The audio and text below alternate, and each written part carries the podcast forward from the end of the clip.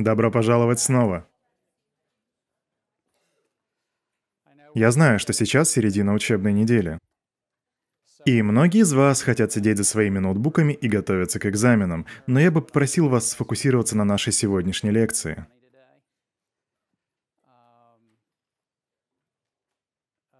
Ведь сегодня мы побеседуем об эксклюзивных и общедоступных базах данных. Я бы хотел поблагодарить... Да, у меня, у меня гость сегодня. Я иногда зову к себе своих знакомых на лекции. И вот сегодня с нами Марк Снайдерман, управляющий фондом компании Fidelity.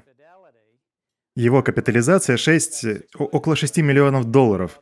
Фонд называется Real Estate Income. И вам, наверное, интересно, что его привело на лекцию блокчейн и деньги. А то, что мы с ним ходили в одну школу.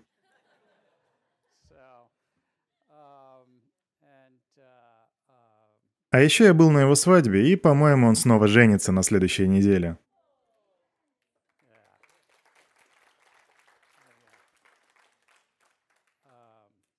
Вы можете завалить его вопросом о фонде Fidelity позже, потому что он очень много знает. Видишь, какой я? Самый бесстыдный человек во всем институте, и студенты не дадут мне соврать. Ну, думаю, нам пора начинать. У нас сегодня не так уж и много времени.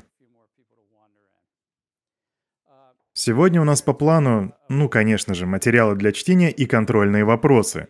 И снова поговорим о технических и коммерческих проблемах. Это соотносится, соотносится со всеми нашими лекциями, особенно сегодняшней, потому что в этот раз мы поговорим о двух кардинально разных структурах баз данных. Первая из них — это общедоступный блокчейн — как биткоин. А вторая — это новинка на нашем курсе. Сейчас вы узнаете ее поближе. Это эксклюзивный или закрытый блокчейн по типу IBM, Hyperledger или Corda. Однако технические моменты, как ни странно, у них одинаковые. Ну и, разумеется, мы коснемся и третьего вида баз данных, так называемых э, традиционных. Ну, то есть еще раз, у нас есть общедоступные базы, это биткоин, эксклюзивные, это IBM и Ledger, и затем у нас есть традиционные. И затем мы обсудим, как в вопросах бизнеса вы можете сопоставлять один вид к другому. И я уверен, что если я, говоря о традиционных базах, начну делать ошибки, потому что лично я их не изучал, то Алин сможет мне немножко помочь. Договорились? Наверное? Ну ладно. Ну, если вы просите об этом, то да. Да, я прошу тебя. Марк, Алин у нас э, спец по компьютерам с другого крыла института, и он мне помогает иногда в вопросах, в которых я не разбираюсь. И даже в тех, в которых я думаю, что я разбираюсь.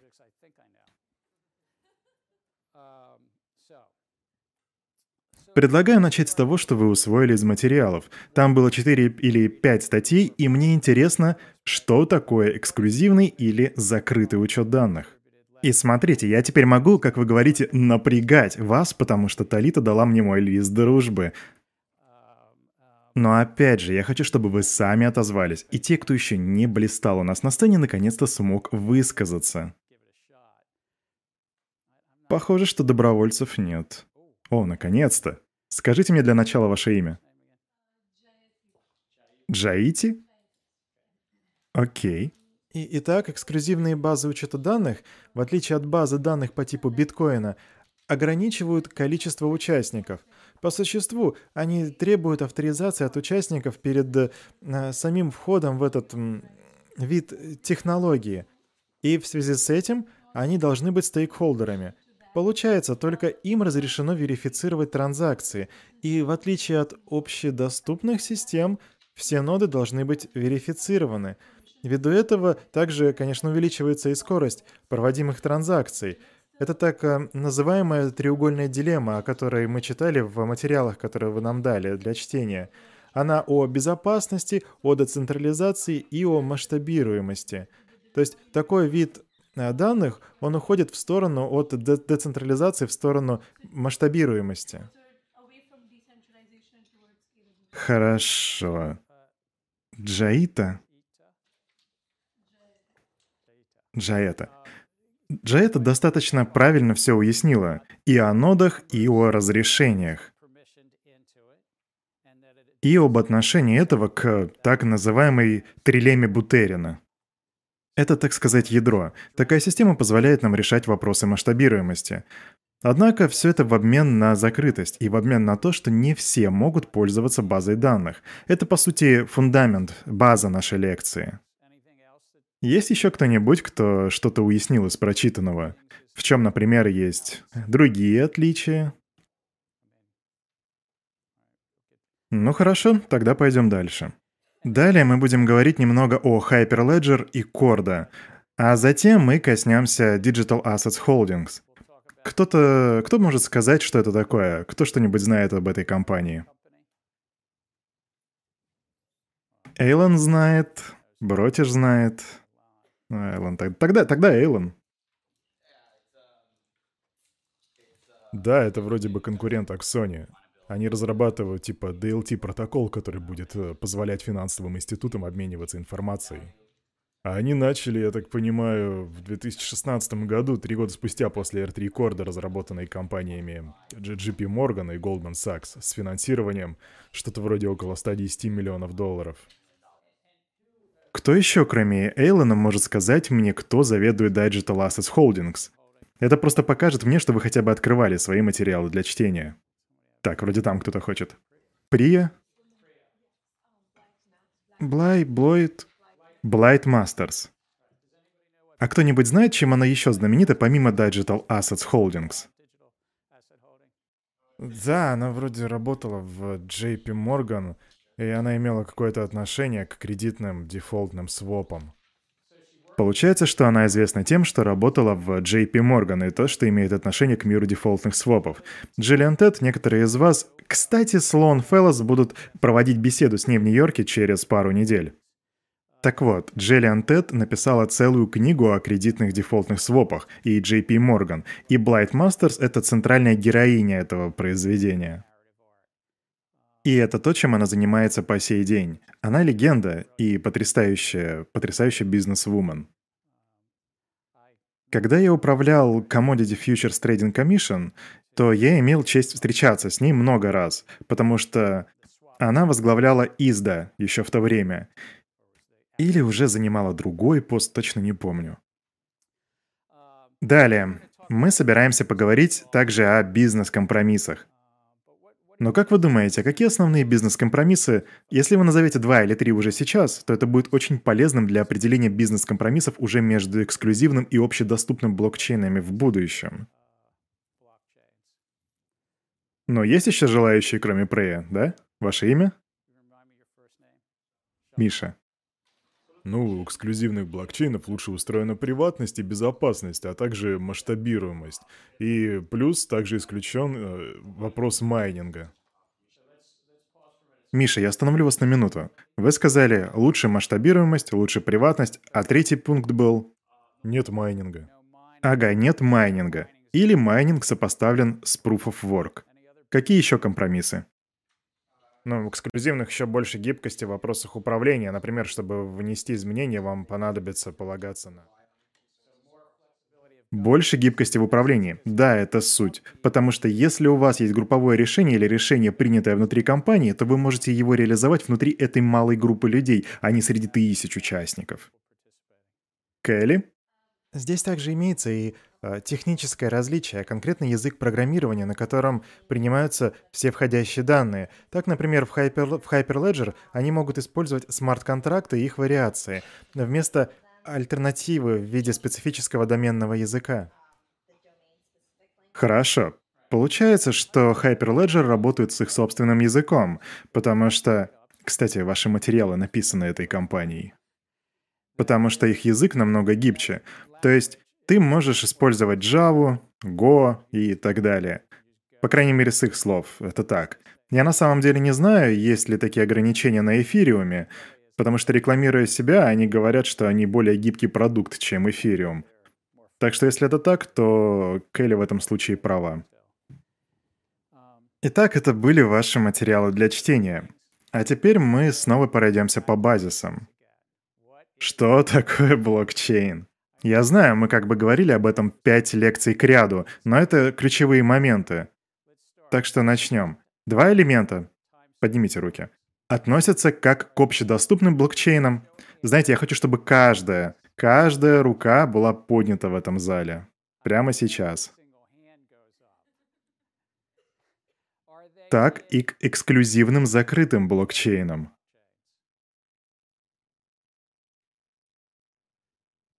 Я смотрю, я просто хочу посмотреть. Окей, каждая рука должна быть поднята.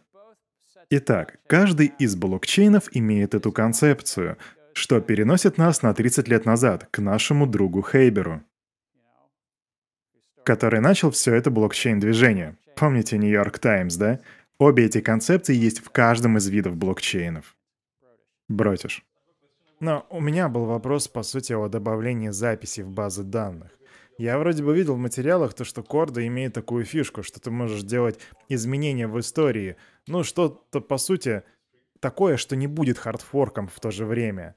Думаю, это может быть примером того, что, знаете, не всегда можно Итак, Бротиш поднимает вопрос о том, что тут есть некоторые функции, которые продвигаются в одном из закрытых блокчейнов, который называется Корда, когда ты можешь не только добавлять данные в историю чейна, но и удалять их.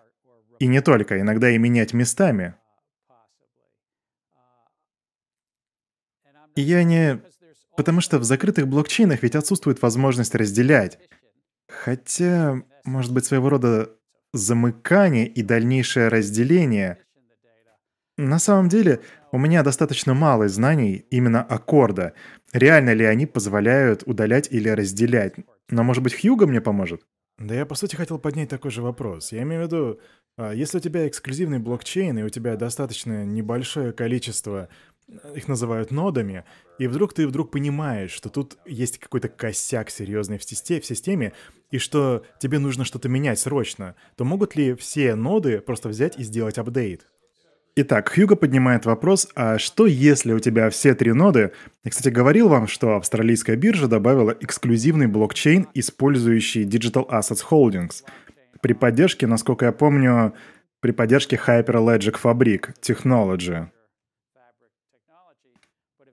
Но если тут всего одна нода или три, то могут они втроем взять и внести изменения в чейн. И я думаю, по сути, да. То есть здесь не имеется в виду, что это должно быть обязательно структурное изменение. Но все же, я думаю, такая возможность есть. Чем больше концентрированность, тем больше возможность. Но, Бротиш, благодаря тебе я теперь хочу подробнее изучить Корда. Еще мысли? И вот ты создаешь базу данных, которая основана на криптографии.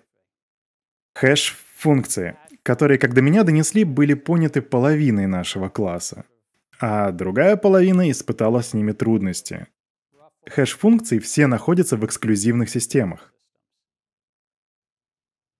использующих криптографические схемы для обеспечения достоверности данных и их, так сказать, неменяемости. Что отлично от протокола консенсуса. Все это так, за исключением, может быть, того, о чем говорил Бротиш, у Корда, где вроде как есть возможность добавлять некоторые изменения в данные, будь то малая группа или большая и широкая. Ну, возможно, и те, и другие. Кто знает.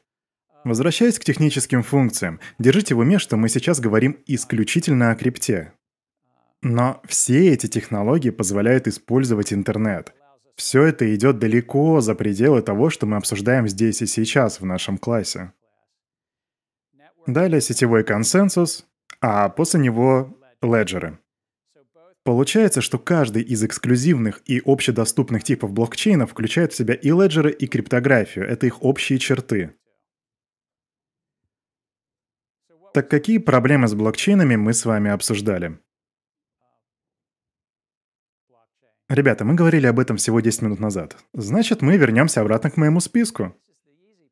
Сейчас у вас есть просто шикарная возможность отметиться среди тех, кто уже говорил. Господи, какая же стыдоба. Да-да-да. Хотите сказать, как вас зовут, чтобы Талита вас записала? Ты услышала? Нет? Скажите громче, пожалуйста.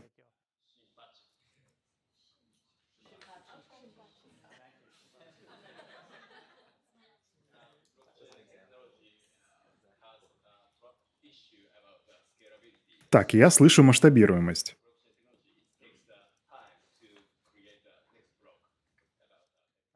Окей, значит масштабируемость и эффективность.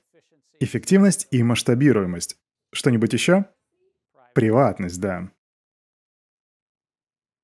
Ну что же, по факту масштабируемость и приватность — это две серьезные штуки, которые присутствуют в эксклюзивных системах. Взаимодействие — это в основном как один блокчейн взаимодействует с другим, и также как он взаимодействует с другими унаследованными системами. И те, и другие системы обе имеют некоторые вопросы с взаимодействием. И чем меньше группа людей, тем быстрее, например, австралийская биржа сможет решить вопрос прямо внутри организации, в отличие от того, что если бы это было большое открытое комьюнити. IBM, кстати, тут могли бы предложить свою помощь взаимодействием. IBM бы даже сказали, мы можем помочь вам с каждым из тех пунктов – мы поможем с масштабируемостью, с приватностью, мы поможем с взаимодействием и управлением. Это не так очевидно, что касается последних двух пунктов, но с двумя первыми однозначно. И, Эллен, ты, кажется, переключился с общедоступных на эксклюзивные системы. Верно. У тебя вроде свой стартап, верно? Так какой из четырех пунктов заставил тебя принять такое решение? Может быть, была какая-то еще причина? Другая причина, да. Для меня это был исключительно деловой вопрос. Мой бизнес занимается продажами банкам. Это, кстати, следующий пункт – деловые причины. Тут может быть еще один вариант. Были ли еще какие-нибудь причины? Я занимался разработками на эфириуме, который, как мы знаем, общедоступный. И в какой-то момент я подумал, что банки вряд ли интегрируют эфириум в свои системы в ближайшем будущем. Затем я собрал информацию о R3 и Корда, и оказалось, что сами банки разработали эту систему. Так что я просто переключился на то, во что банки вложили свои деньги. Я бы сказал, что это связано с взаимодействием. Ты прикинул, что твои клиенты будут с большей радостью использовать твой продукт, если он будет на Корда, то есть продукт, с которым они уже знакомы. Так что да, тут была и деловая причина, и техническая. Ну, конечно, у нас в списке еще и государственная политика. IBM бы сказали, что они смогут получить больше очков в этом пункте, если приватность и безопасность будут на должном уровне. Я тут не пытаюсь агитировать за IBM, просто обращаю ваше внимание на основные аспекты, которые делают их конкурентоспособными.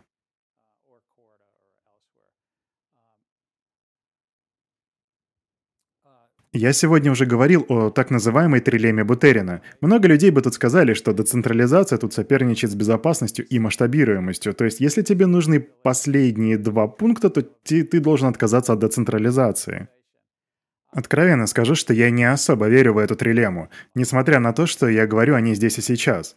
Однако они много говорят в разных криптоконференциях, в криптоизданиях и на всяких бизнес-дискуссиях и дебатах. Я всегда говорил, что я хочу быть максимально честным в таких вопросах и показывать все грани предмета и дебаты вокруг него.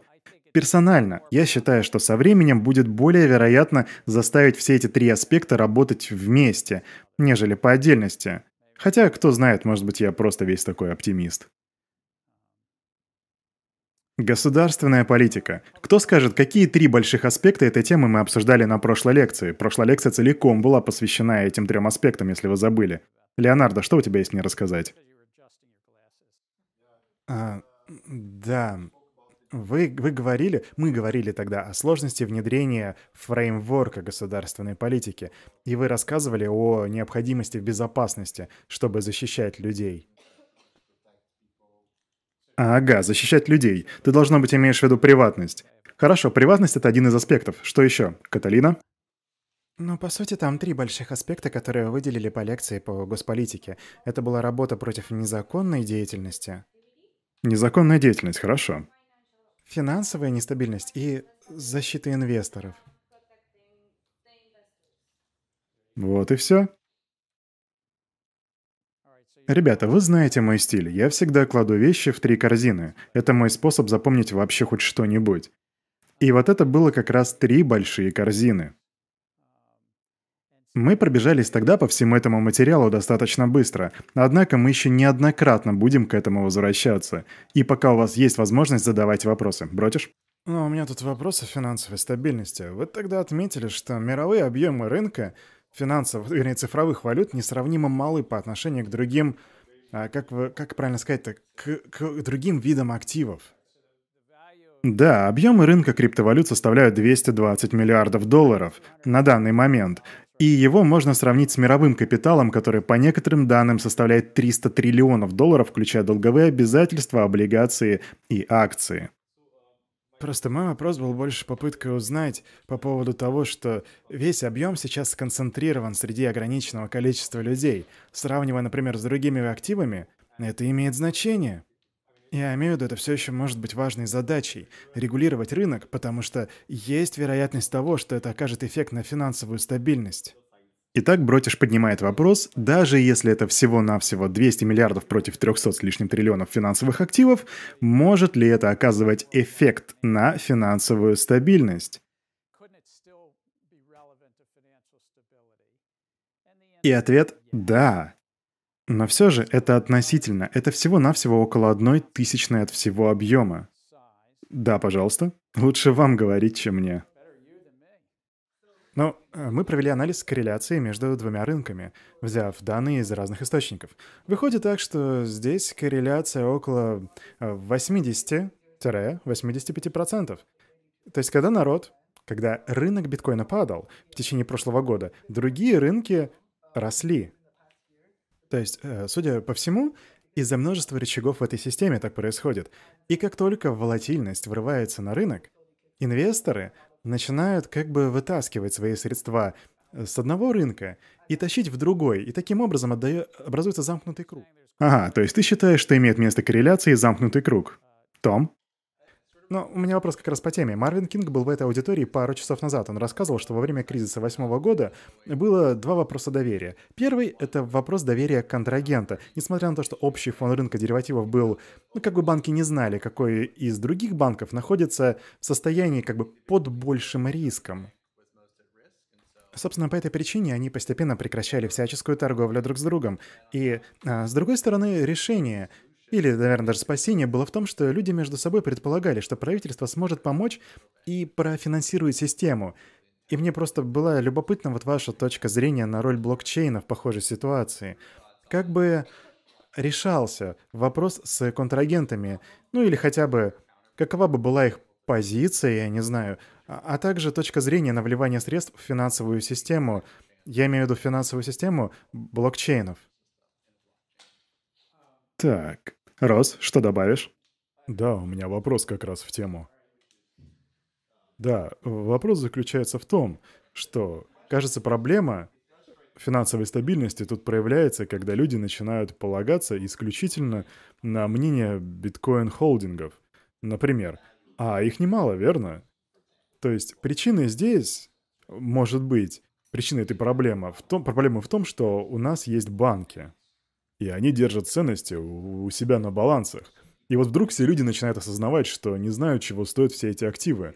Но кто все эти люди, кто холдит биткоин и на которых полагаются другие люди? Ну или иначе выражаясь, кто расставляет рычаги влияния? А теперь давай-ка все это вместе объединим. Я думаю, что многие банкиры и Совет финансовой безопасности сказали бы, что при положении 200 миллиардов против 300 триллионов это не имеет какой-то финансовой значимости в данный момент. А вот где это может иметь значение, как Рос правильно предположил, так это там, где находятся рычаги воздействия. На балансах, на активах, на балансах, если есть пассивы на противоположной стороне. В таком случае мы можем говорить о вероятности обрушения организации, будь то хедж-фонд или целый банк. Или, или, или то, что ну вот, вот как вопрос задал Том, а может ли блокчейн снизить системный риск? Возможно, если это лучшее решение из всех баз данных. Если это отвечает вот то, о чем говорил Мервин Кинг. Мы, мы, кстати, это видели в поздних 90-х. Я помню, как Рубин вызвал нас на ковер и сказал, «Я не понимаю, банки не могут дать нам информацию о ситуации в Корее». И такая ситуация была с множеством стран. Южная Корея почти... Они тогда не объявили дефолт, но они были очень близки к этому. И, разумеется, это был лишь вопрос времени, когда то же самое будет происходить, но уже с другими странами, по типу Таиланда и Индонезии, когда это дойдет до них. Но почему банки не могли сообщить Министерству финансов США о потенциальных рисках в тот момент? Дело было в деривативах. И деривативы, как в 90-х, так и во время финансового кризиса, были причиной роста риска внутри системы. Сейчас цифры были больше. Это, конечно, зависит от времени. В 90-х значение было поменьше, но все же это было 300-400 триллионов условного объема деривативов. Вроде тогда такие цифры были. Но несмотря на то, что рисковый капитал в этих деривативах был намного меньше, как раз из-за кредитного плеча этого условного огромного значения возникли проблемы. И прозрачность была, мягко говоря, низкой. Она не была нулевой, конечно, нет. Но все же она была очень низкой. Я думаю, это то, что Марвин Кинг бы подтвердил. И, кстати, я думаю, что блокчейн бы смог помочь с проблемой прозрачности, но это требует сплоченной работы. Как Европа, Штаты, Азия, мы приняли много законов, чтобы достичь э, такой большой прозрачности в деривативах. Братиш, я бы сказал, что это могло бы быть проблемой. Я разговаривал с лидерами разных стран, которые говорили, не тешьте себя фантазиями, что у них не будет сложностей с финансовой стабильностью. Потому что это именно то, что произошло в 80-х и 90-х, когда люди говорили, да деривативы не ведут нас к нестабильности. Потому что это только типа касается институционных инвесторов, искушенных ребят, больших игроков на рынке. Понимаете, о чем я? И я был вовлечен в дебаты, в принятие консенсуса о том, касалось ли это институ... институционалов или не только. Но здесь было много рычагов и совсем-совсем мало прозрачности, когда огромное плечо в сотни триллионов долларов. Я думаю, вы понимаете. Это была одна из причин риска, но не единственная. И еще один вопрос. Хьюго? Да, у меня был вопрос по защите инвесторов. Просто очень любопытно, что толпа людей сейчас юзает Robinhood и прочие бескомиссионные ресурсы, чтобы инвестировать в акции. И эти компании, ну я имею в виду Robinhood и Vanguard, например, продают данные своих стаканных ордеров прямо непосредственно крупным игрокам. Таким образом, эти крупные игроки анализируют информацию и могут, име... и могут играть на опережение – и вот что любопытно, это как соотносится с тем, о чем мы говорили в прошлый раз, о том, что нет прозрачности на многих, на многих криптобиржах. Просто получается, что крупные институциональные инвесторы, крупные игроки могут свободно поднимать так по процентов 5 на любых акциях, покупая, а потом сообщая о покупке через пару дней. Такие действия ведь оказывают влияние на стоимость акций. То есть, по сути, они могут пампать и дампать. Так вот вопрос, похоже ли это на то, что сейчас происходит на криптобиржах? Так, это уже вопрос о защите инвесторов, но, по-моему, там был еще один. О чем был твой вопрос? Но он не о инвесторах. Так, погоди, нам нужны оставшиеся вопросы по инвесторам, чтобы ответить на все разом. Это было немного странно для меня, когда вы говорили, что блокчейн э, может э, помочь в стабилизации финансовых рынков. Так, ты уже говоришь о финансовой стабильности, но мы сейчас говорим немножко о другом. Подожди, я отвечу на твой вопрос позже, а сейчас о, о защите инвесторов. Итак, все рынки, не только криптовалютный, все рынки уязвимы к игре на опережение. По сути, если у вас есть какая-то клиентская база, то, следовательно, вы получаете информацию о них, которая может оказывать влияние на ценообразование. Ты можешь бежать впереди планеты всей с такими данными. И эта информация могут быть ордера на покупку, а могут быть и ордера на продажу. Да, откровенно говоря, это может быть что угодно. Но классическое, да, классически это ордера на покупку и продажу. Ты будешь опережать всех и радостно покупать, и радостно продавать. Вообще, по идее, то есть это классическая стратегия. Существуют и другие методы, но это классика. Но вообще, по идее, этого быть не должно, этого не должно происходить. Так, например, на регулируемых биржах этот момент строго контролируется. Даже до того, как правительство возьмется за регулирование, у тебя есть все возможности, чтобы добровольно прийти и саморегулироваться. А вот в криптопространстве Тут туши свет, бросай гранату. Может происходить вообще все, что угодно. Я верю и абсолютно убежден, что многие биржи, не все, не все, но многие трейдят на опережение своих собственных клиентов. А, и, как правило, криптобиржи делают рынок. Они разом и маркетмейкеры. То есть продают они тогда, когда вы покупаете, а покупают, когда вы продаете. Это что ни на есть природа маркетмейкинга. Это очень типично, очень нелегально и очень... Ну, это очень важная функция рынка, тем не менее. То есть они, по сути, маркетмейкеры, которые сидят в обнимку с ордерной книгой. Делайте выводы.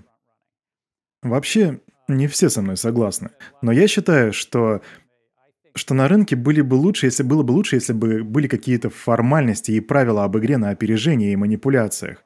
Что же касается вашего вопроса о 5%, вы можете со мной лично поговорить об этом в моем офисе, потому что тема эта не касается крипты, но я с удовольствием бы рассказал, как тут работает SEC. У вас защита инвесторов или... Думаю, да. У нас были заданы материалы для чтения, в которых говорилось о Fabric Technology и о проверке порядка поступления и выполнения ордеров. Связан ли этот механизм как-то с игрой на опережение, о которой мы только что говорили?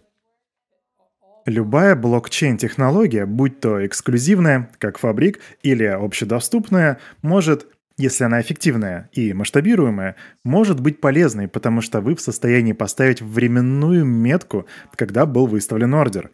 То есть, когда действия или информация от клиента поступили на биржу, и есть ли тот, кто сыграл на опережение. То есть, по сути, это каскад данных, которые нельзя остановить. Верно, верно. И если вы сейчас посмотрите на алгоритмы на Нью-Йоркской фондовой бирже, которые не являются блокчейном, ни эксклюзивным, ни инклюзивным, так вот, если посмотреть на оба алгоритма и на их поток данных, то обнаружите, что они крайне читаемы. Я не могу сказать, что они идеальны, но они очень хорошо читаемы. Можно видеть, когда ордер, так скажем, каждые входящие данные имеют временные метки. Так вот, некоторые книги ордеров, опять же, например, на Нью-Йоркской фондовой бирже, ориентированы на цену и на время. Приоритет на цену значит, что большая цена пройдет в очереди раньше. Или менее дорогое предложение будет закрыто первее. Это приоритет цены. Но также может быть еще и приоритет времени. Любые ордера с одинаковым предложением и спросом будут идти по времени, то есть у них все там держится на временных метках. Я откровенно не верю, что мы могли бы использовать блокчейн для работы с книгой ордеров прямо сейчас. Может быть, через 10 лет, но это не точно. Но задержка по времени — это очень важно уже сейчас для стаканов. Вплоть до каких-то для каких-то наносекунд.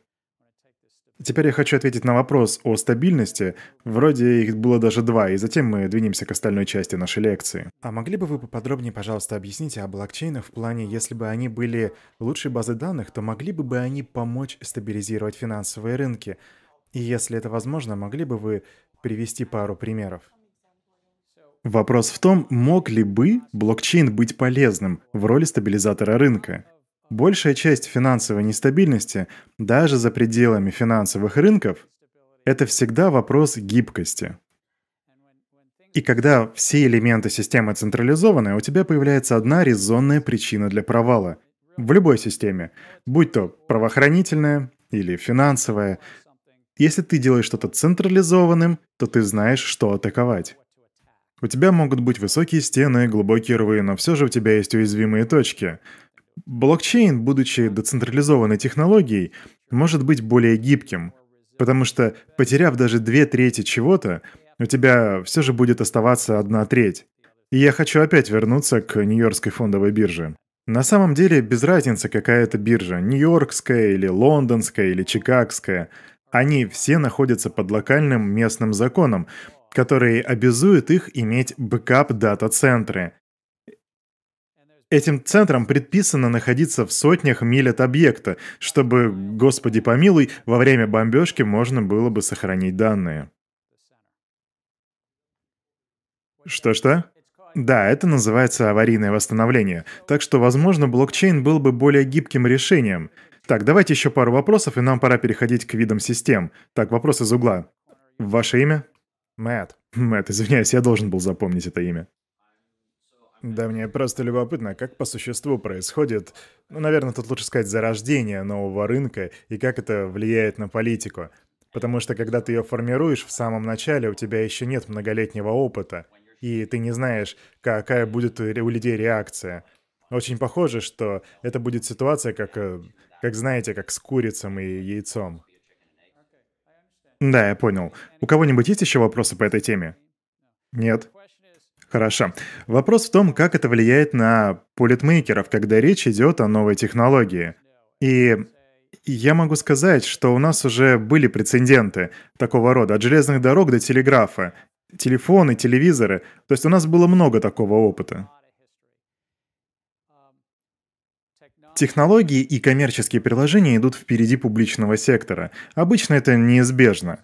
Официальный сектор, публичный сектор, за исключением, знаете, моментов, это вот то, о чем Марк Картни говорил, когда тебе нужно как бы оградиться от какой-то технологии, так сказать, заложить рвы, вырыть ямы и сказать, что мы не можем использовать эту технологию. И если вы не в такого вот рода ситуации, то технологии обычно будут сменять рынки, а в свою очередь и те, и другие идут перед финансовым сектором. В зависимости от места, э, такие процессы могут занимать года, а временами и десятилетия перед тем, как публичный сектор сможет уловить суть. Буквально. Вот возьмем интернет. Над ним работали около 15 лет, и то, что помогло технологии взлететь, это был World Wide Web в 1991 году и в 1992 годах. А затем вишенком на торте был протокол защиты в 1996 году. Так вот, в 1995 году, во время роста регулирования, у СЭК спросили, а могут ли доски объявлений, тогда были электронные доски, на которых размещали акции, облигации, быть исключены из списков фондовых бирж. К слову, люди, которые спрашивали это, были людьми, которые как раз и держали такие доски. Суть в том, что они не хотели, чтобы их регулировали. Нью-Йоркская фондовая биржа, которая была полностью регулируемой, как и NASDAQ, которая также была регулируемой, атаковали этих ребят уже с другой стороны с просьбой закрыть их вовсе. Они попросту не хотели соревноваться с такими персонажами. Так вот это заняло три года, чтобы SEC ответили на этот вопрос. Не в смысле ответить, как прислать письмо, а нужно было принять закон, провести подготовки и все такое. И это заняло три года. И вот они наши блокчейны. Я думаю, мы стоим перед э, очень большим вопросом. Мы уже знаем, как в большинстве юрисдикций, что и как облагается налогом. В данном случае налогом на имущество, а не на валюту. Также решены другие налоговые вопросы. В большинстве юрисдикций в широком смысле мы знаем, как это соответствует закону о банковской тайне и закону о незаконной деятельности. Хотя там все еще очень нестабильная и угловатая реализация, так что я бы сказал, что со стороны защиты инвесторов мы все еще находимся на ранней стадии. И в некоторых юрисдикциях может понадобиться еще три года, чтобы разобраться до конца. И это только криптофинансы. Так что, Мэтт, я... Я даю тебе тут своего рода предсказание. Это может занять десятилетия. Просто чтобы ты понимал, мы сейчас все еще пытаемся понять, как регулировать Facebook и Google. Я отвечу еще на один вопрос, и потом мы пойдем дальше. Я думаю, мне много понятно с технической стороны вопроса, но любопытно, как это выглядит, когда вы только начинаете регулировать.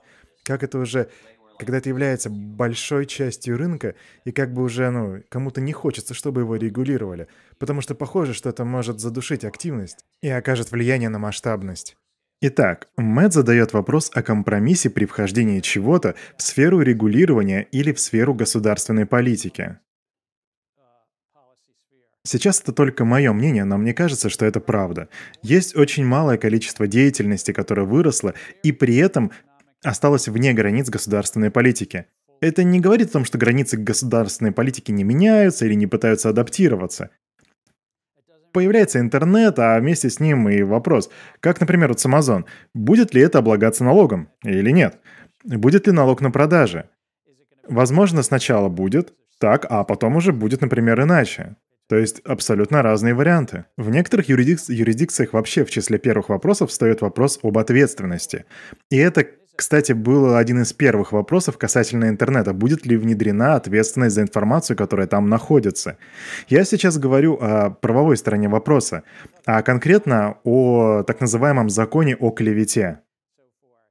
Так, в США в 1996 году был принят целый блок законов на эту тему. Но сейчас из нашего времени мы смотрим на них и думаем, погодите, эти законы слишком общие. Они фактически освобождают интернет от ответственности. И сейчас, а вернее в 2018 году, законы поменялись.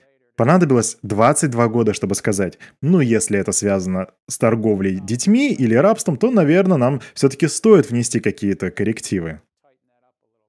И вот сейчас мне сложно поверить в то, что какая-то экономическая деятельность может, если она достаточно большая, находиться вне рамок государственного контроля. Мне нравятся дебаты по этому вопросу.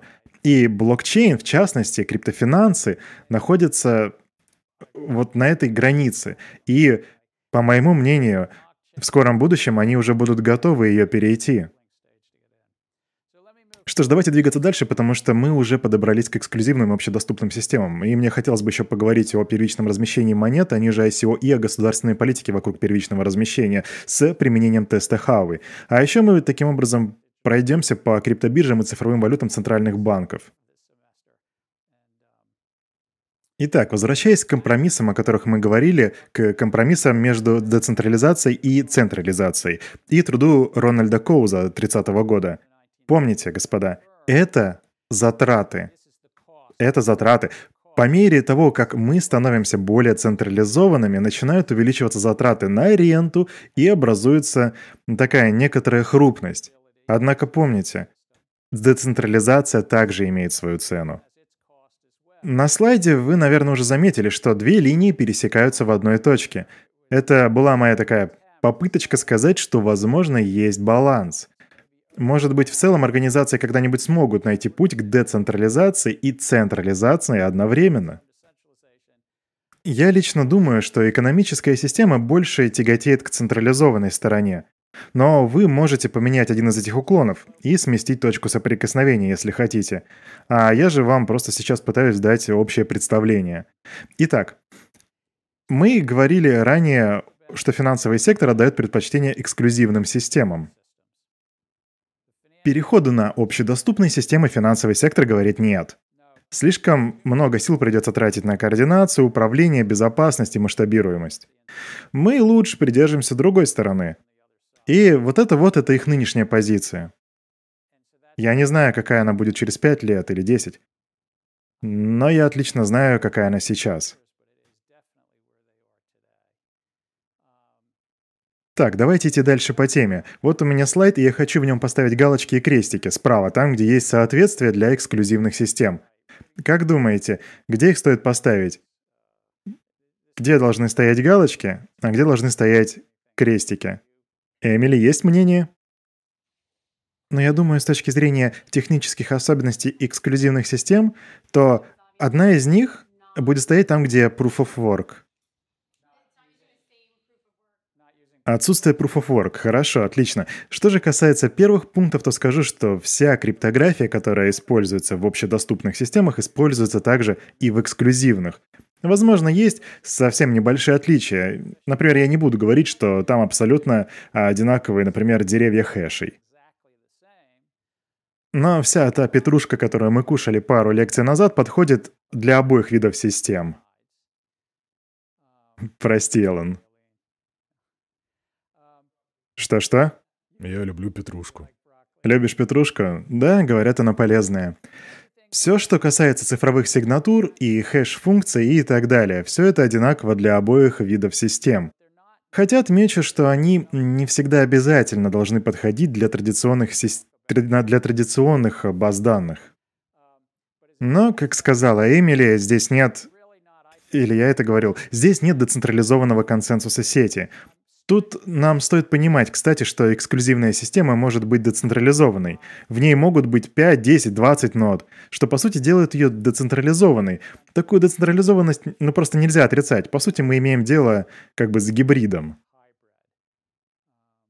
Вместо Proof of Work в эксклюзивных системах куча других механизмов консенсуса. всякие нотариальные узлы, узлы и ПБФТ, по-моему, так называется, для отказоустойчивости. Но у них нет нативной валюты. И вот где кроется большая разница. Нету валюты. Если вы задумали проект, может какой-то бизнес-проект, и помимо всего прочего вам нужен нативный токен, то тогда вам, скорее всего, стоит больше смотреть в сторону общедоступных систем.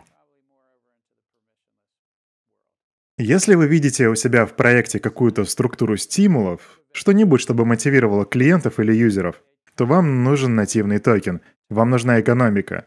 Токеномика, которая работает в основном в инклюзивных системах. И я сказал в основном, потому что вы можете сделать токен также и на эксклюзивных системах. Мы об этом поговорим через мгновение.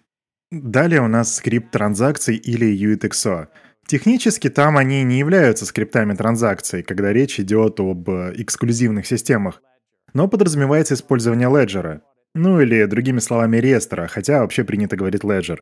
И, как сказала Эмили, это настоящий серединный механизм консенсуса. Далее пару ключевых конструктивных особенностей. Первое. Число мест ограничено группой уже авторизованных нод. Кто-нибудь, кто-нибудь хочет сказать, что бы он делал, если бы был банком? Кого бы вы... То есть, кого бы вы авторизовали, если бы вы были банком? Ну, то есть, если бы могли авторизовывать людей. Допустим, что имели вместо кредита или или имущество Марка Снайдермана. Да, и, и имела место ипотека. Ты, кстати, когда-нибудь видел ипотеку на блокчейне, Марк? Ну, кредит точно видел.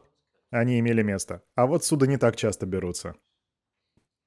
Но, допустим, ипотека на эксклюзивном блокчейне имеет место. Кто бы имел членство в ограниченной... Это, знаете, даже не риторический вопрос сейчас будет. Кто на самом деле бы занимался бы данными о судах? Не знаю, может, брокеры, которые работают с займами, институционные инвесторы, которые работают с займами. Брокеры, которые на самом деле работают с судами и, возможно, инвесторы. Да, это просто рейтинговые агентства, которые секретизируют эти суды. Да, это услуги по обслуживанию кредитов. Услуги по обслуживанию кредитов или рейтинговые агентства. Это, по сути, те, кому как раз-таки нужны эти данные. Я на самом деле Почему-то не уверен, что это будет хорошая комьюнити, хотя, возможно, я и не прав. Но опять же, если вы думаете, я опять перейду к завершенным проектам, но кому реально нужны все эти данные? У кого есть резонное основание вносить в них изменения и писать в леджере? Потому что если вы не спите и видите, как вы меняете данные, двигая ценности внутри системы, то, возможно, вам вовсе и не нужна открытая база данных. Вот вы как-то говорили о дополнительном уровне блоков. А вообще, э, как, скажите, а можно изменить состав членства с э, его помощью? Э, я не уверен, что хорошо понял ваш вопрос. Вы говорите дополнительный уровень блоков? А, понял, вы про второй уровень. Ну да, то есть там же информация хранится вообще иначе. Итак, то, о чем Келли говорит, это то, о чем мы уже беседовали. О том, как сделать инклюзивный блокчейн более масштабируемым при помощи второго уровня. Как это сделано уже с помощью Lightning Network. Думаю, на него-то Келли и ссылается. То есть инклюзивная система, она же открыта для каждого. И даже если ты открываешь платежный канал в Lightning Network, Хотя, по сути, там всего два контрагента. И таким образом снизилась нагрузка, кстати, потому что теперь у нас добавились два новых игрока. Сайдчейны и различные контрагенты. То есть Lightning Network и люди, которые его используют. Вот эти два новых игрока.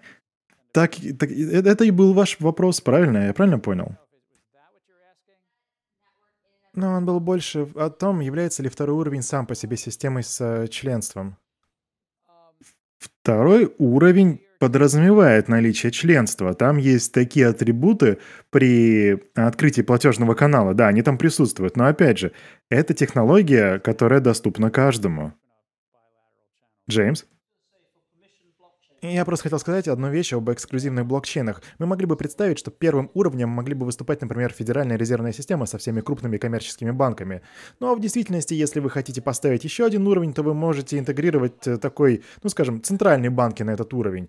Так что, по сути... Ты подводишь вопрос к тому, что а нужны ли эксклюзивным блокчейнам решения второго уровня так же, как и общедоступным блокчейнам? Но даже если бы у них были разные нужды, то могли бы они привести ко второму уровню. Я должен сказать, что я не думаю, что у них одинаковые потребности во втором уровне, потому что эксклюзивный и так достаточно масштабированы и достаточно эффективны уже сейчас. Помимо этого, они еще и подобие закрытого клуба. Но даже если у них нет одинаковых потребностей, то они так или иначе могут интегрировать второй уровень. И некоторые, кстати, это уже сделали аж на этапе разработки. Забавно, но я как раз вписал это как второй и третий пункт на этом слайде. Транзакции могут быть лимитированы только субъектами с установленными личностями. Это один большой общий пункт для большинства эксклюзивных систем. Это может быть, например, небольшая группа в 20 человек, которая дозволена подтверждать транзакции. Однако на втором уровне иногда достаточно и двух, например, Антон и я, а другая транзакция — это Альфа и, и Аманда. И я могу быть кстати, Альфа может представлять э, тут Goldman Sachs, а Аманда — это Barclays. Думаю, так нагляднее. И Марк может быть Fidelity, а я...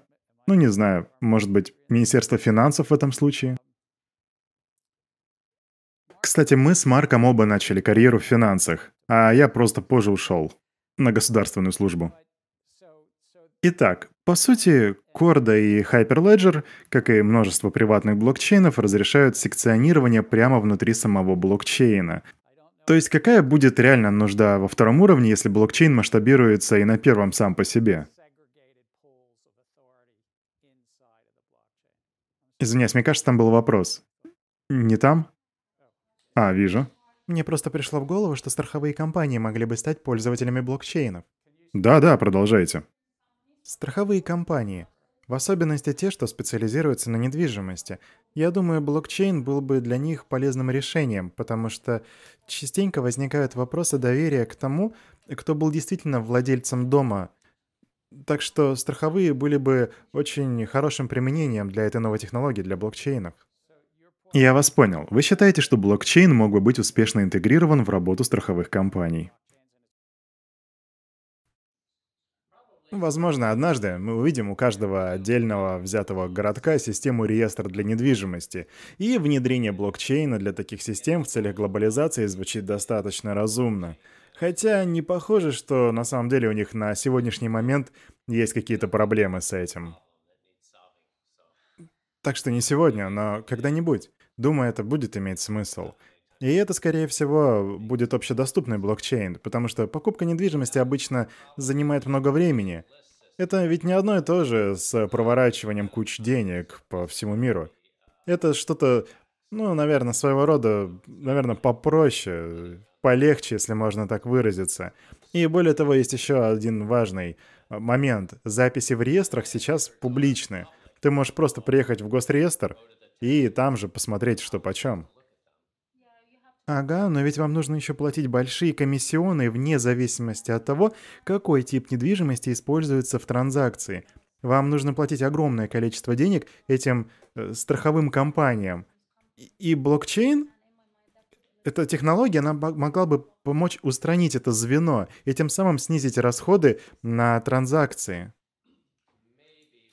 Возможно, но вы же платите деньги за что? За услуги их штата юристов – чтобы быть уверенными в том, что все чисто, что вас нигде не могут кинуть и все такое, потому что есть очень много претензий сейчас касательно прав собственности и очень много судебных разбирательств. Или, знаете, бывает еще касательно планировки или проводки, там где-нибудь вам инспектор, можно сказать, розетки не там стоят. То есть тут есть различия с обычной денежной транзакцией. Предлагаю вернуться немного назад. Вопрос, кстати, как ваше имя правильно? Рахем? Вопрос Рахем был, а что насчет недвижимости и будет ли это уместно? И нам Марк как раз дал свое мнение на этот вопрос. Да, это возможно. И сейчас мы возвращаемся назад к совместным действиям, о которых мы говорили на предыдущих занятиях. О коллективных действиях, мунипули... действиях муниципалитетов, которые в данном случае ведут учет земельных владений и недвижимости. Но как они думают? Да, это может нам помочь, но зачем нам вообще это делать? Это то, как они думают. Кстати, не забывайте про вопрос о низком уровне транзакций. И да, с этим может быть, кстати, неплохая прибыль. Потому что есть такая штука, как страхование титула. Эта страховка нужна, чтобы убедиться, что документация на недвижимость чистая. Такие данные можно легко записывать в блокчейн в будущем. И я, пожалуй, тут буду таким холдером-оптимистом. Я не могу сказать, что это произойдет скоро. Возможно, очень не скоро. В основном из-за неблагоразумного коллективного действия. Я извиняюсь, у меня тут человек, который должен высказаться, прежде чем мы с вами тронемся дальше. Да, это просто как раз тема моего стартапа. Первым делом мне нужно собрать все нужные данные из муниципалитетов. Информация там публичная, так что все окей. И да, они, скорее всего, не будут спешить, чтобы интегрировать корды в свою систему. Но тут можно найти, пойти в обход.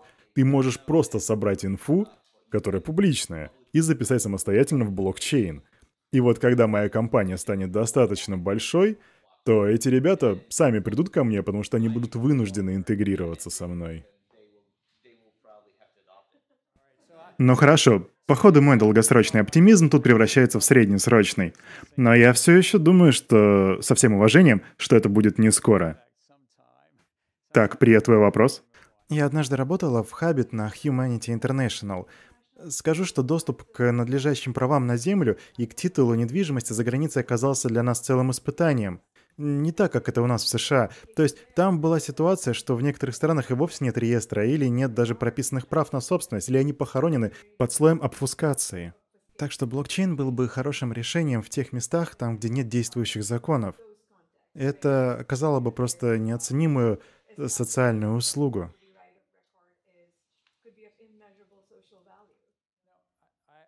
Согласен. И я вижу, что за последние 24 месяца появилось много литературы о том, как блокчейн может помочь высвободить залежи неликвидных активов. Я скажу, что я тут больше все-таки принимаю точку зрения Марка, нежели Эллона, но время покажет. Но это же зависит от контекста, верно? Контекст, страна, система, правовая система, насколько децентрализована и насколько сложны проблемы коллективных действий. Так что просто вернемся к приватным блокчейнам и техническим особенностям. Давайте вернемся назад. Членство ограничено авторизованными нодами. Транзакции также могут быть разделены. Это нам уже озвучивала Келли, Прямо внутри блокчейна вы можете и секционировать, и разделять данные. Таким образом, данные и Ledger могут быть разделены, потому что транзакции могут быть разделены. И это не значит, что у вас не может быть интегрирован второй уровень. Просто хочу сказать, что здесь намного меньше нужды в нем, потому что его роль выполняет первый уровень. Далее, консенсусом выступает Permission Private Protocols. Да, у них есть протокол консенсуса, кому-то же нужно верифицировать блоки. Однако это выполняет очень ограниченный круг лиц. Здесь также используется криптография, но помимо всего прочего есть нечто, что называется Registration Authority. Эта штука позволяет скрывать данные. Выходит, безопасность обеспечена в данном случае двумя путями. Первый путь — это небольшая группа людей, которая имеет доступ к сети. Но даже внутри сети, даже внутри сети есть еще один элемент приватности — Я и Альф совершаем транзакцию. Аманда не сможет ее прочитать, даже находясь внутри самой сети. Потому что данные зашифрованы, а на пути стоит Registration Authority.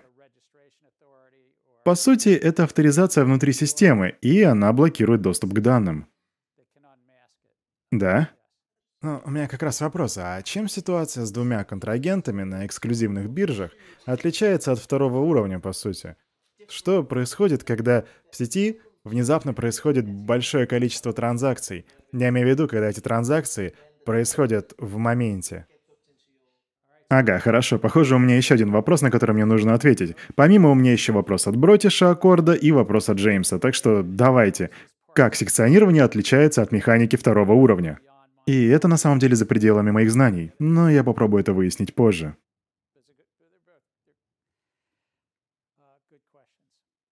И затем смарт-контракты. Да, смарт-контракты имеют здесь место быть, так же, как и на общедоступных блокчейнах. И IBM говорят, что они используют чейн-код. Они говорят, что чейн-кодом, кстати, может быть любой язык. По крайней мере, они себя так рекламируют. И подразумевается, что нету нативной валюты. Это были технические особенности. Да, они не такие серьезные, как изучение там хэш-функций, но все же это особенности. Итак, подводим итоги. Они секционируют леджеры, у них замкнутый алгоритм консенсуса, у них есть э, смарт-контракты, и у них есть даже некоторая дополнительная приватность, за которую нужно платить. Внутри есть специальный орган, функция которого — это защита и регистрация. О, и я забыл. Еще у них обычно открытый код. Хотя это и не обязательное условие. Hyperledger имеет открытый исходный код, но они не обязаны этого делать. Этот слайд был в ваших материалах для чтения, однако я решил показать вам его еще раз, потому что информация тут очень полезная. Это нечто другое, это уже не мои личные мысли, этот чарт сделан кем-то другим. Тут вы можете видеть а, мысли о эфириуме, Hyperledger и Корда. Я так часто говорю о последних двух, потому что они наибольшие приватные платформы, но помимо них есть еще и другие. Как вы можете видеть, у них еще и разные языки программирования. Можно подумать, что с деловой точки зрения, а кому какое дело? И до определенного уровня вы будете правы. Но не до конца правы. Программисты могут написать очень многое на Hyperledger Fabric. Они говорят, что здесь больше разработчиков могут работать, чем, например, на Solidity. Управление. Ну, это управление самой платформы. Все они могут делать смарт-контракты, и мы уже говорили о консенсусе. А, затем масштабируемость, но тут все не так просто. У эфира возникла серьезная проблема с CryptoKitties в прошлом декабре. И прежде я уже делился историей о том, как одно ICO достигло аж 30% от всей сети эфириум в один день.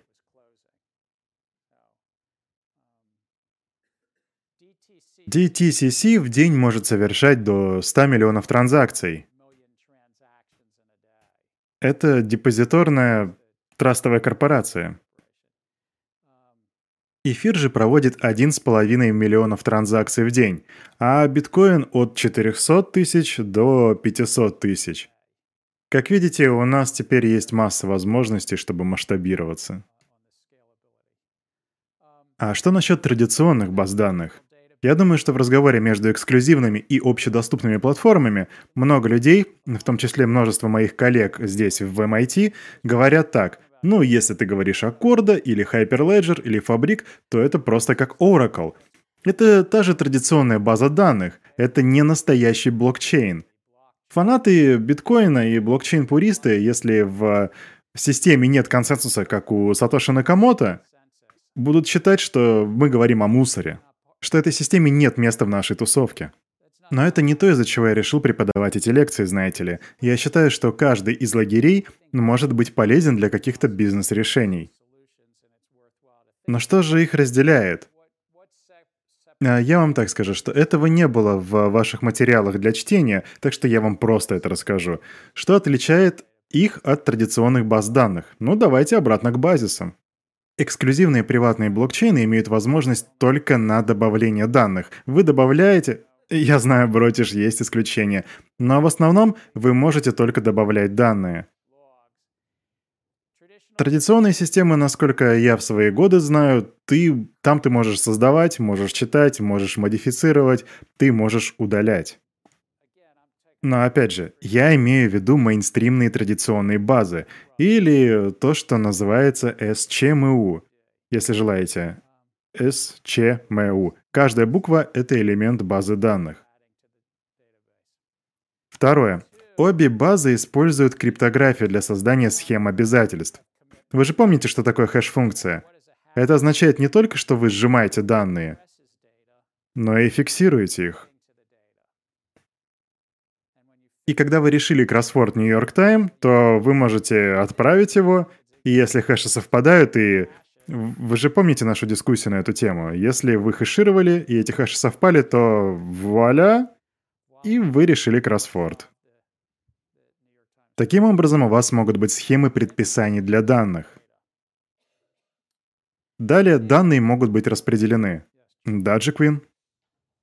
Ну а если это подразумевает только добавление данных, и вы убираете оттуда proof of work, то получается вы сможете переписать все это в одно мгновение. Между прочим, Джеквин поднял очень важную тему. Если вы все-таки при этом избавились от Proof of Work, может ли кто-нибудь взять и переписать данные? Эксклюзивные блокчейны могут по-разному подходить к компромиссу на доверие. Общедоступные платформы говорят, что они будут решать проблемы доверия через Proof of Work. И получение 51% голосов сможет позволить внести какие-то изменения, это да. Эксклюзивные же системы говорят, мы доверимся 10 или 15 или 20 нодам, которые будут принимать решения. Но мы не будем доверять комьюнити.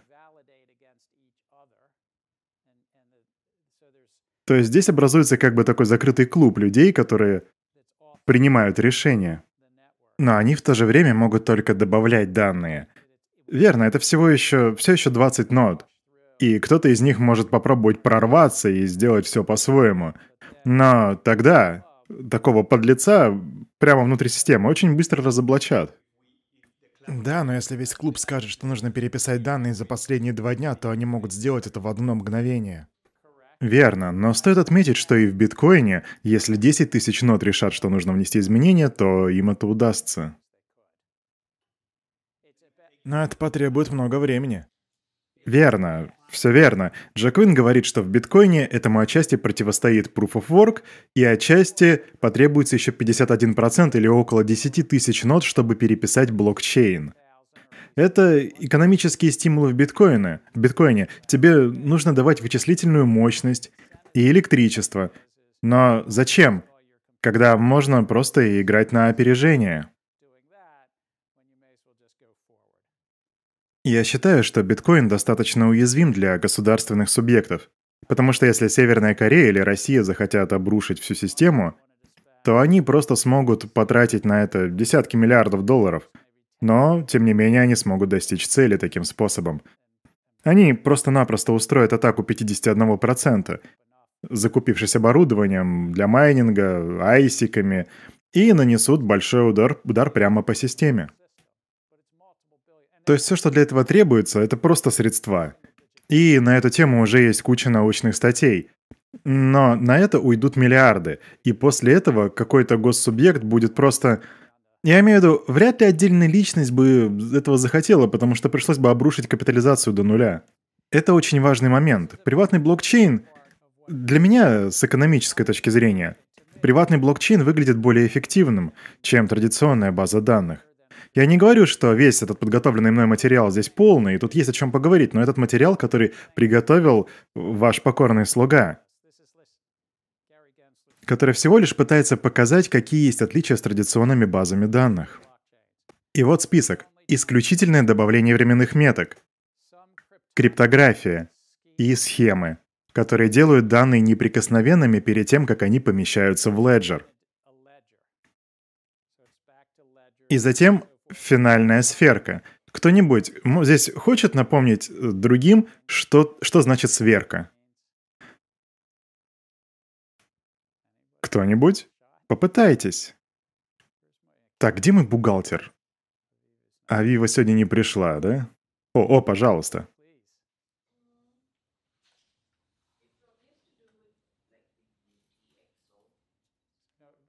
Что? А, да забудь ты про UTXO, просто скажи мне, что такое сверка. Что-то связанное с дебетом и кредитом. Верно. По сути, сверка — это внесение данных непосредственно в Ledger. Имеется в виду завершенность процесса. По сути, это выглядит так.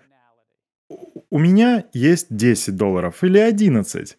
А сверка говорит строго и убедительно то, что у меня строго 11 долларов, а не 10. И у Аманды 9, а не 10, например. Так что я зарабатываю, а вы беднеете. Шучу, шучу. Вы наверняка слышали о взаимозачете и сверке. Слово «сверка» означает, что вы уже вносите финальные данные в Ledger. и вам не удастся их вернуть. Все сделано, это точно. И если мы перемещаем какую-то ценность, и эта ценность, например, виноград, или бриллианты, или недвижимость, или даже деньги. В любом случае, если мы это двигаем и храним это в реестре, то это больше подходит для блокчейнов. Но если ваша сфера не имеет ничего общего с ценностями и реестрами, если вам не нужна конечная сверка, то я бы сказал, что вам нет смысла вообще прибегать к блокчейн-решению. Зан? А могли бы вы рассказать немного о реальном применении того, о чем мы говорим? Я вот видел недавно, что Walmart вынуждает поставщиков присоединяться к их приватному блокчейну, чтобы отслеживать э, свою цепочку поставок. Мне просто реально сложно понять, почему это все должно происходить на блокчейне. Эксклюзивном или нет, это не имеет значения. Итак, вопрос в том, почему Walmart помещает в блокчейн свою цепочку поставок. Допустим, а, агрокультурные продукты – это ценность. Это может быть кукурузка, пшеница или виноград. Это так или иначе что-то, что представляет собой ценность, и это должно быть перемещено от одного контрагента к другому. И вдруг вы хотите внести это в Ledger. Например, у Аманды есть виноград, а у Гэри уже этого нету. И это не единственная вещь, с которой помогают блокчейны. Также это позволяет уменьшить затраты на интеграцию с другими базами данных. Мы могли бы вести, например, на на сель... на сель... вы могли бы на сельскохозяйственном бизнесе вести разные реестры, различные базы данных. У фермеров своя, у оптовиков своя. А те ребята с этими огромными штуками, как это называется, с, с элеваторами, у них своя. И вот у тебя получается такая цепочка от фермы до элеватора, а оттуда уже к поставщикам, вплоть до General Mills или до Kroger – и вот по факту вы видите сейчас длинную цепочку баз данных, которые по факту не должны даже обмениваться данными. Так вот вопрос в том, сможет ли Walmart реализовать потенциал блокчейна или нет. Но я еще раз укажу на то, что если вы перемещаете ценности и при этом хотите видеть сверку и данные, например, о поставщиках, и чтобы все это было в реестре, то ну или у вас, может быть, не один реестр, например, то тогда блокчейн э, для вас в вашем бизнесе, в бизнесе такого характера, будет более чем полезен. Зан спрашивает про Walmart. И я думаю, что просто жизнь покажет. Том, твоя очередь. И у меня всего 7 минут до конца лекции. Просто для примера, тут была ситуация в прошлом году. К нам пришли ребята, которые разработали программу, которая использовалась некоторыми мелкими бизнесменами. И один из них смог отследить по цепочке поставщика конкретной коробки с испорченным шпинатом. Следовать, вернее, он смог отследить производителя. И, следовательно, не нужно было отзывать весь товар этого э, поставщика, а просто по блокчейну отследить, от какого производителя пришла именно эта коробка. Так, я понял, понял. Просто погоди, потому что у нас еще два вопроса. Хорошо? Хорошо? Отлично, мы не разрешили. Просто то, о чем мы говорили, это то, о чем мы говорили ранее. Компромисс, затрат Коуза, вот он слайд. Так что давайте попробуем подумать об этом и как мы можем применить это здесь в нашей ситуации. Правильно? Затем блокчейны и традиционные базы данных. Первое здесь — это протокол контроля доступа. У кого есть доступ к данным, у кого есть доступ к леджеру и данным одновременно. Три разных подхода, о которых мы уже говорили. А открытый инклюзивный, множественный закрытый и клиентский сервер. И клиентский сервер на этом слайде значит как раз традиционные базы данных. Вы можете назвать его как хотите, я же просто показываю три разных вида данных. И теперь к вопросу Зана, почему нам нужно выбирать между ними? Вот что я скажу, если вы венчурный капиталист и к вам в один день подходит кто-нибудь с блокчейн-решением, то для вас, скорее всего, не будет никакой разницы. Хотя это лишь только мое мнение, конечно. Публичный блокчейн. Нужна ли вам вообще возможность общедоступной записи, когда масса людей сможет писать в леджере? Нужно ли такое решение? Затем, нужно ли вам одноранговая, нужна ли вам одноранговая сеть, она же P2P в распределенном реестре? Нужно ли отсутствие центральных посредников? Возможно, они вам вообще не нужны, потому что они медлительны и неповоротливы. А возможно, они вам не нужны потому что они дорого обходятся. На самом деле не имеет значения, почему вы хотите от них избавиться. Может быть, потому что хотите уменьшить контроль, или снизить их участие, повысить уровень peer-to-peer транзакций, абсолютно не имеет значения. И э, еще один пункт. Еще один пункт — это токеномика. В некоторых случаях она нужна. Вам как бы не нужно иметь все четыре пункта, конечно, трех будет достаточно, чтобы соответствовать. Далее приватные блокчейны. Здесь, получается, вы можете отдать предпочтение ограниченным правам на запись.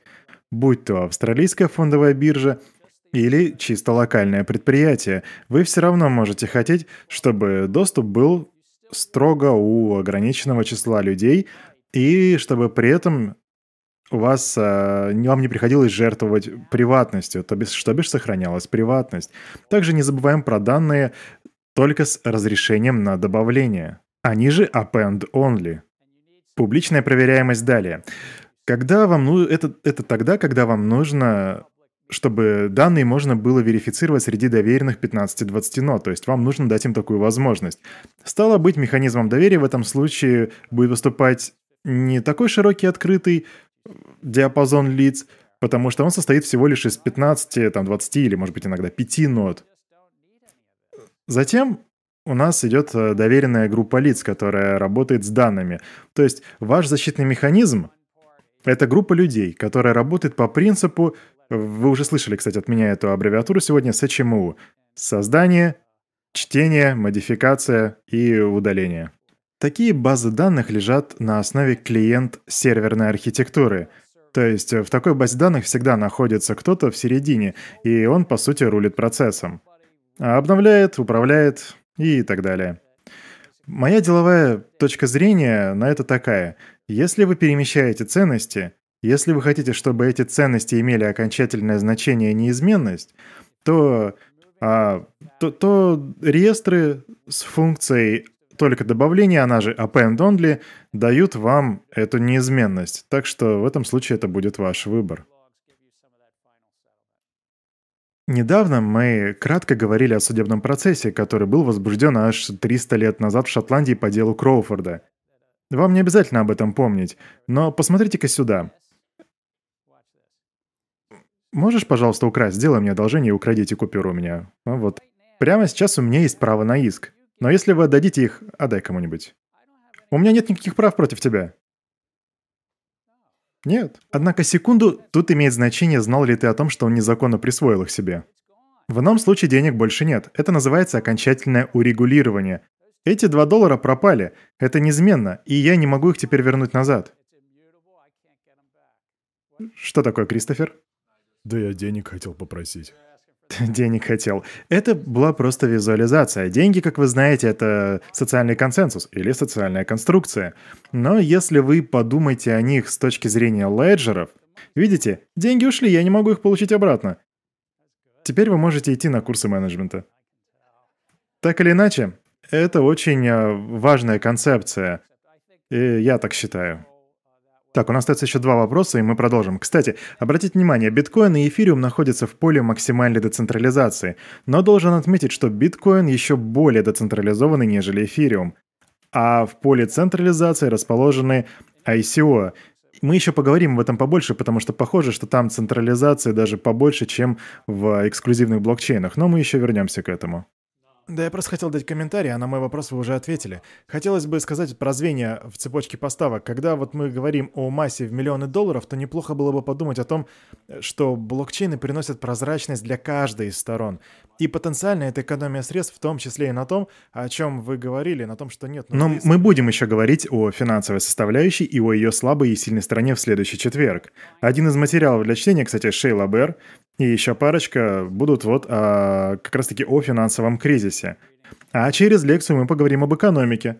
Хотя у меня уже есть три или четыре группы, с которыми мы говорили о финансах. Так что а, я могу сказать вам следующее. Подумайте о том, над чем вы работаете. Подумайте об этой новой технологии, о блокчейнах. Независимо, независимо от, вне зависимости от того, какой он. Эксклюзивный или общедоступный. Вообще без разницы и как блокчейн позволит решить слабые точки в вашей разработке. Вне зависимости от того, что это. Это может быть финансовый проект или проект для цепочки поставок вина. Почему бы и нет? Все, чтобы сделать мир лучше, почему нет? То есть, какая слабая точка у вас в проекте? Или, может быть, э, одноранговые сети P2P помогут вам в вашей бизнес-модели. Может быть, там, где вы видите слабую точку, на самом деле скрываются возможности, которые создают для вас децентрализованные технологии. Или, может быть, создает токеномика. Однако, если у вас нет проблем, которые нужно решить, вам не нужна P2P, вам не нужна токеномика, то просто включите критическое мышление и думайте, где бы новая технология могла бы пригодиться в нашем мире. Это ваше бизнес-мышление, потому что здесь речь идет о поиске возможности для использования новой, потрясающей технологии и о создании такого бизнес-скилла, как поиск возможностей. И, господа, я предупреждаю сразу каждого из вас, я не хочу говорить о традиционных базах данных и не хочу в конце этого семестра видеть проекты у вас, которые будут базироваться на традиционных базах данных. То, чем мы здесь занимаемся, это только блокчейн, и здесь есть место только для блокчейна. Благодарю вас, и увидимся на следующей неделе.